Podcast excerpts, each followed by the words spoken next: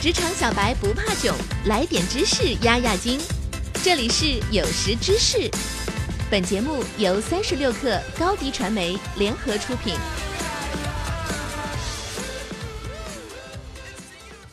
本文来自微信公众号 “L 先生说”，作者 Lecture。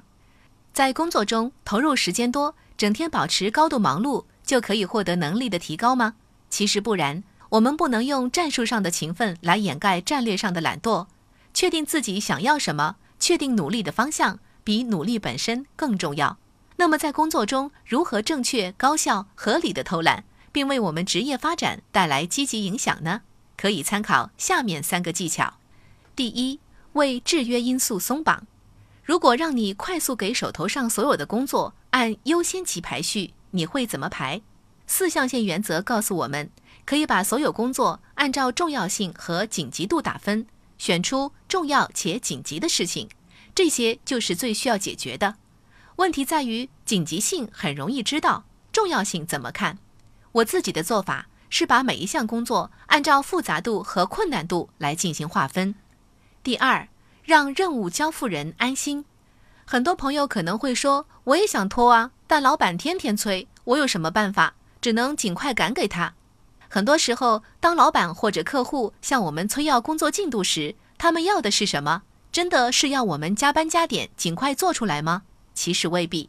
你会发现，即使你加班加点赶出来了，交给他，他多半也不会立刻看，因为还有一堆会议和琐事要处理。很可能你周一提交的汇报，到了周四他才有进一步的指示给你。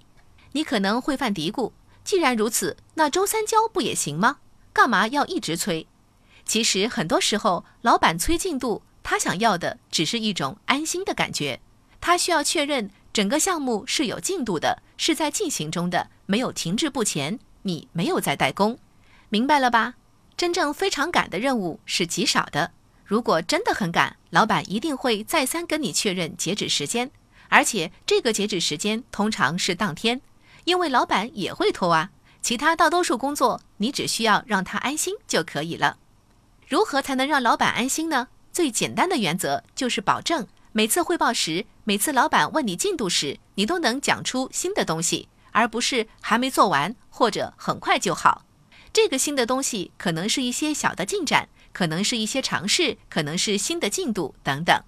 总而言之，你需要让老板知道的是，项目正在顺利进行，请您放心。掌握了这一点，你就可以不用再急着赶工了。第三。